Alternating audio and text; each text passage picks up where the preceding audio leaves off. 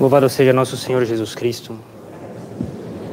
Podem sentar, por favor, só alguns avisos. Primeiramente, lembramos que é preciso usar a máscara na capela e usá-la cobrindo boca e nariz o tempo inteiro. Em segundo lugar, lembramos uma vez mais que reconhecemos o Papa Francisco como sucessor de Pedro, como a autoridade suprema na Igreja. Se alguém não faz, encontra-se em erro sério e, por coerência e consequência, não é aqui o seu lugar. Em terceiro lugar, não somos esquerdistas antes de tudo. Somos católicos, apostólicos, romanos em primeiro lugar. Como consequência, nos opomos aos erros. Entre os erros, um dos principais é o socialismo. Há erros mais graves. Há o liberalismo, que é o pai do esquerdismo. A gnose, essa heresia que passa os séculos e que afirma a divinização do homem. Também não somos direitistas nem conservadores. Tampouco colocamos nossas esperanças na política, e ainda menos na política moderna. Somos católicos e, como reconhecemos a lei natural e a lei revelada por nosso Senhor Jesus Cristo, buscamos o reinado social de nosso Senhor Jesus Cristo na sociedade. E finalmente lembramos ainda a modéstia nos trajes quanto à pureza, mas também quanto à formalidade. Evitem-se roupas demasiado relaxadas na igreja, evitem-se as roupas com escritos, com desenhos, com personagens, com marcas muito à mostra. É preciso usar uma roupa correspondente à dignidade da casa de Deus. Lembramos também que os adereços e o cuidado maior com o cabelo são coisas próprias de mulheres. Em nome do Pai, do Filho e do Espírito Santo. Amém. Ave Maria, cheia de graça, o Senhor é convosco. Bendita sois vós entre as mulheres, e bendito é o fruto do vosso ventre, Jesus.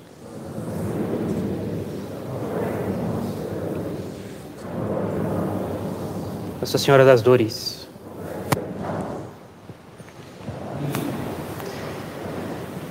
E fostes ver, ver no deserto um caniço agitado pelo vento? Caríssimos, em tudo o que nós fazemos, nós sempre devemos nos basear em razões. Fazer as coisas baseado em razões. Aristóteles, já na ética dele, essa obra fantástica, logo no começo, explica que uma ação virtuosa é uma ação, dentre outras características, uma ação baseada em razões. Um homem virtuoso é uma pessoa que age sempre baseado em razões. Aquele ato que ele faz não é bom porque ele aparenta ser proporcional, porque ele aparenta ser decoroso. Ele é bom porque ele é baseado em razões. E sempre é importante insistir: o sacerdote, o padre, o bispo, em primeiro lugar, os padres junto com eles, são os homens da causa final, os homens cujo estado de vida consiste em relembrar sempre as pessoas por que elas existem, qual é a razão última, a causa final da existência delas. E por isso é sempre importante, faz parte do nosso dever de Estado, levar as pessoas a refletir novamente, mas qual é a razão pela qual eu faço as coisas? E particularmente, falo primeiro, lógico, para aqueles fiéis que nos foram confiados pela providência, mas isso vale para qualquer pessoa, em qualquer lugar. Né? Mas para nós aqui, por exemplo, né, qual é a razão última, finalmente, por que eu frequento a capela? Em outras questões também, por que eu me casei? Qual é a razão última pela qual eu me casei? Que eu escolhi ter uma vida de família? E qual é a razão última pela qual eu escolhi entrar no sacerdócio?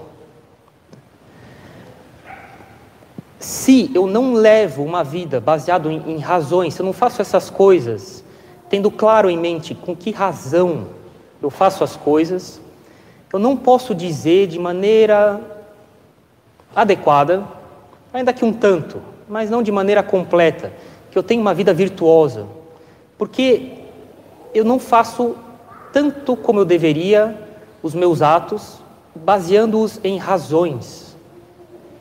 Eu faço por razões secundárias, é isso, que, é isso que nós queremos dizer aqui. Baseado em razões secundárias, mas não na razão final, na causa final da minha existência.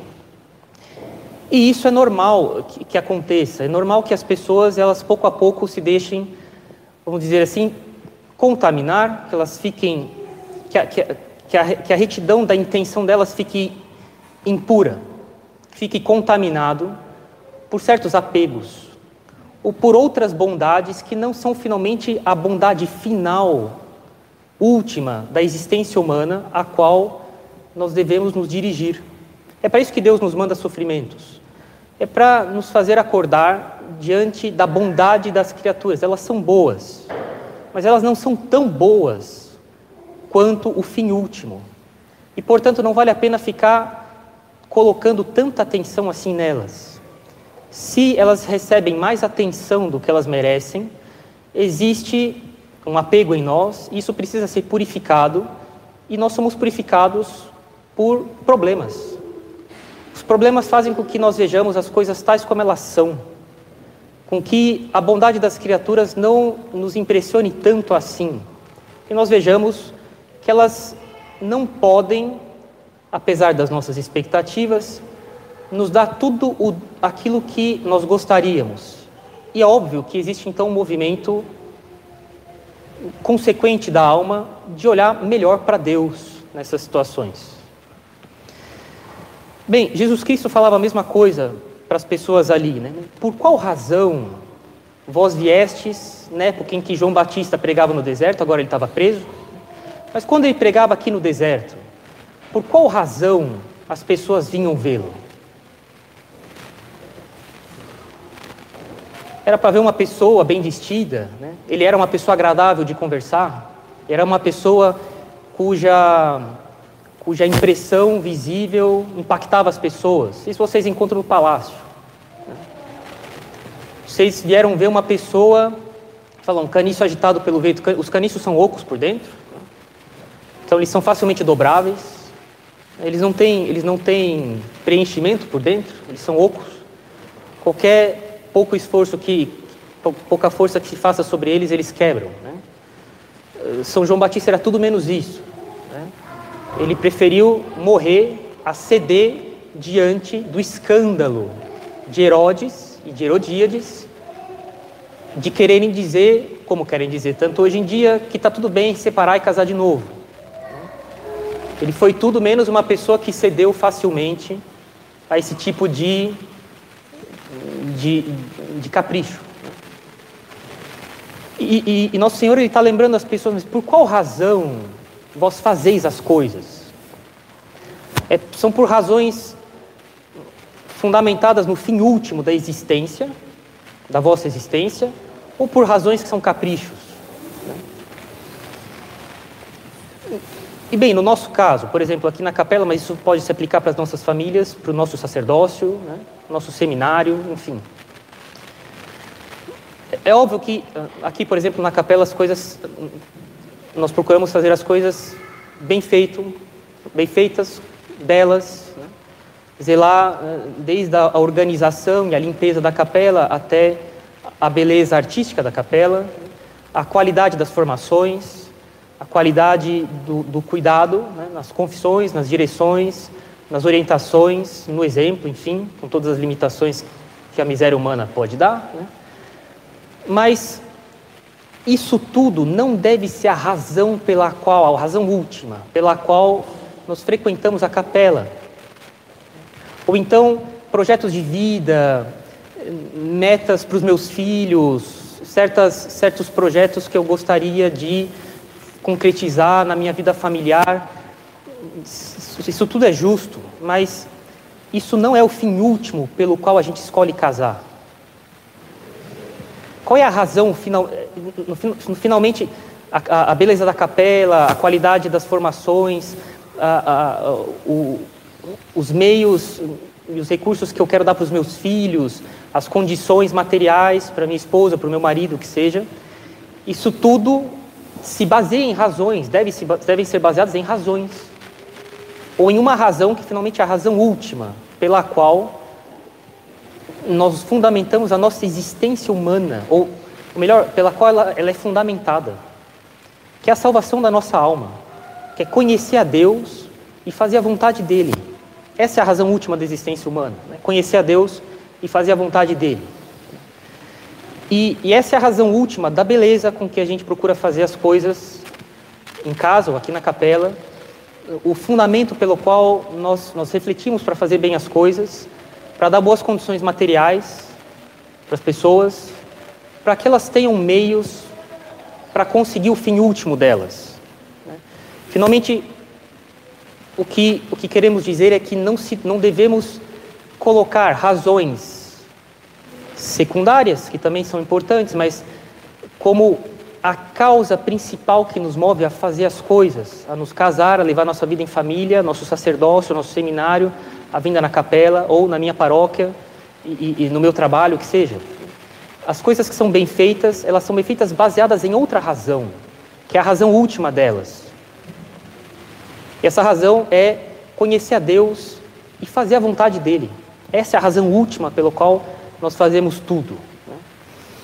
E mais uma vez, mais uma vez, nós insistimos, né, que disso, isso tudo depende, está tá em, em sob a condição de alcançarmos uma vida interior.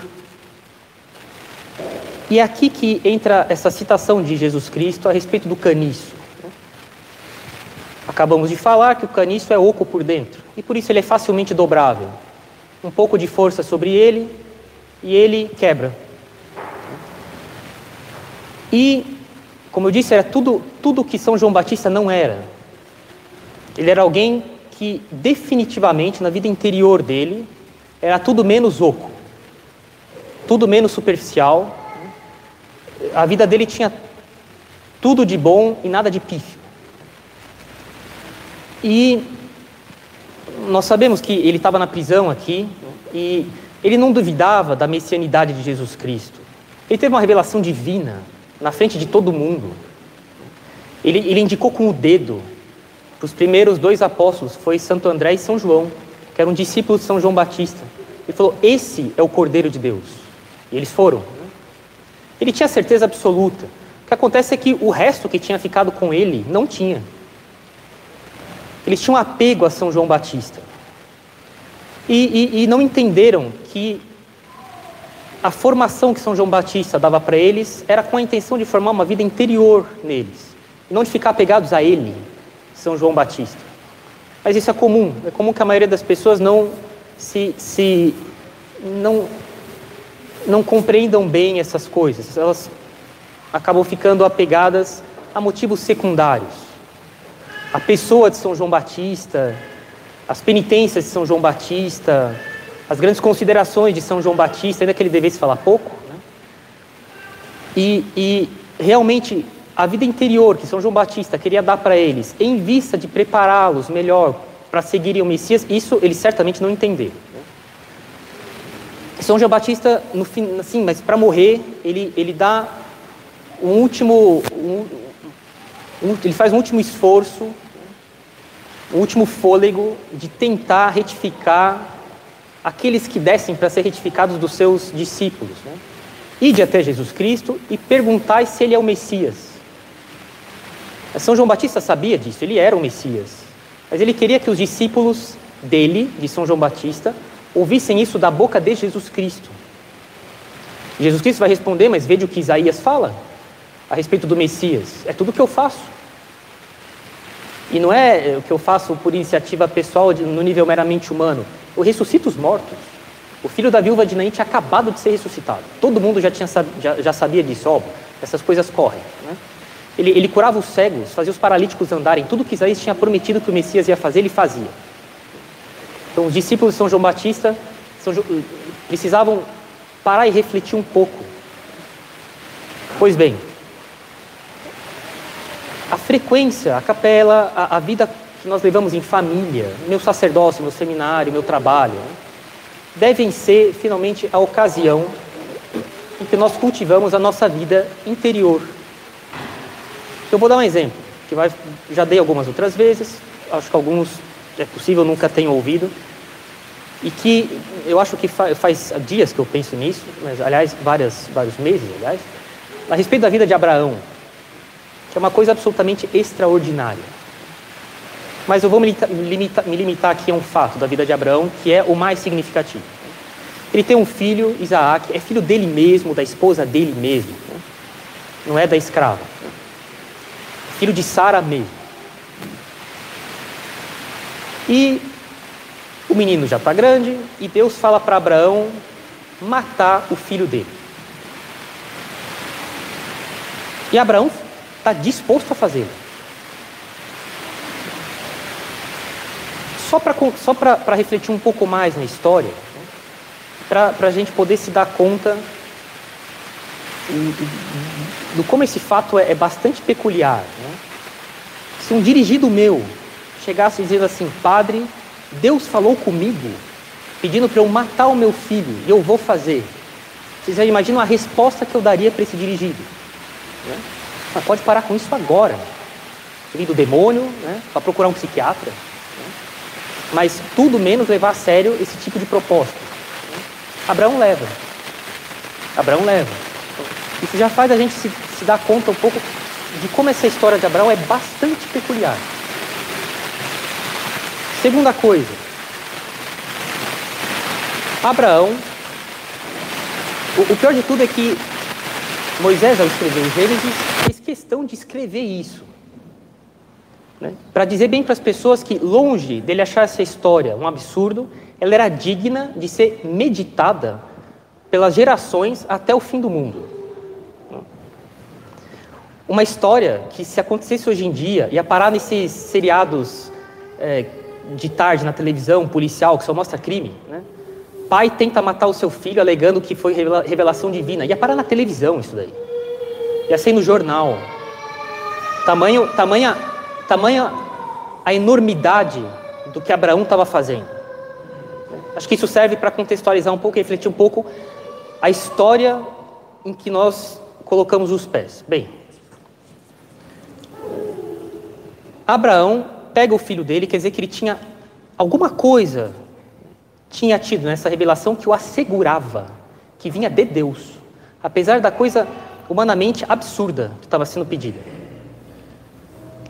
E Abraão pega o menino, o menino carrega a lenha nas costas, né? e os escravos de Abraão, né, os que ajudavam na família, os acompanham até o pé do monte. E Abraão vira e fala assim para os servos, para os escravos: Aguardem aqui, eu e o menino subiremos, ofereceremos um sacrifício para Yahvé e nós voltaremos. Ah, mas ele sabia que ele ia matar o filho dele. Mas como é que ele, ele diz para os escravos dele que os dois iam voltar? Depois, é, é, inútil pretender que, no momento de fraqueza, ele não quis admitir para os escravos que ele ia matar o menino, então ele mente. Não tem sentido isso. Eles iam ver que ele voltou sem o menino. Ora, só tem uma explicação que dá conta de tudo isso, de maneira brilhante e sólida. Que todos os sacerdotes judeus antes de Jesus Cristo davam ao interpretar, ou seja, ao comentar essa passagem, que é a de que Abraão tinha certeza de que depois dele matar o filho dele, Deus o ressuscitaria. Deus o ressuscitaria e ele desceria com o menino vivo de novo. Isso não é só uma explicação dos rabinos judeus. São Gregório de Nissa, padre da igreja, século IV, V, fala isso. Ele fala a mesma explicação.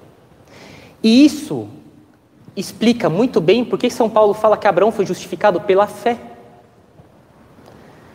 Porque justificado quer dizer que ele foi tornado agradável diante de Deus. Baseado e qual foi a razão de Deus ficar agradado com Abraão? Foi porque Abraão fez um ato baseado em uma verdade de fé. E que ato foi esse? Foi esse de, de, de estar disposto a sacrificar o filho dele mas ele tinha, ele tinha essa disposição baseada em uma razão. Uma razão não natural, mas uma verdade sobrenatural revelada por Deus, de que ele ressuscitaria os mortos. Abraão ainda tinha um conhecimento imperfeito dessa verdade, acreditava que isso ia acontecer ali. A gente sabe que isso vai acontecer no fim do mundo, antes do juízo final. Mas o fato é que Abraão tinha fé, adesão da inteligência dele nas verdades reveladas por Deus, e ele fez disso um princípio da vida dele, a ponto de estar disposto a cortar o pescoço do filho dele, baseado numa razão sobrenatural, tendo certeza de que era Deus que pedia aquilo dele. Aqui, o ato de Abraão estar disposto a sacrificar o filho dele, longe de ser um ato que ia parar nas páginas policiais hoje em dia, né, de um desequilibrado, era de alguém que tinha uma vida interior absolutamente brutal. Por isso mereceu ser escrito e guardado para gera, gerações do mundo, até o fim do mundo, para ser meditada. Por isso Abraão mereceu que, por causa desse ato de fé, nessa verdade sobrenatural da ressurreição dos mortos revelada por Deus, que ele fosse recebesse a promessa de que ele seria pai, gerações depois, do Messias. Aquele que veio nos dar a plenitude da fé. Porque Abraão fez um ato de fé inacreditável. Ele pegou uma verdade de fé e fez disso um princípio de vida dele, mas para valer.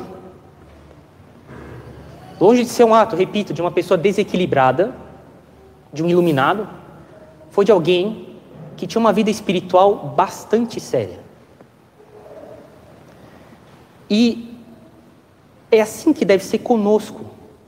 A nossa frequência à capela, a nossa vida familiar, o modo como eu trabalho, o modo como eu uso o meu tempo, como eu recebo os sacramentos, minhas direções, minhas orientações com o padre, enfim, o modo de eu cuidar dos meus filhos, do meu cônjuge, dos meus outros familiares. Né?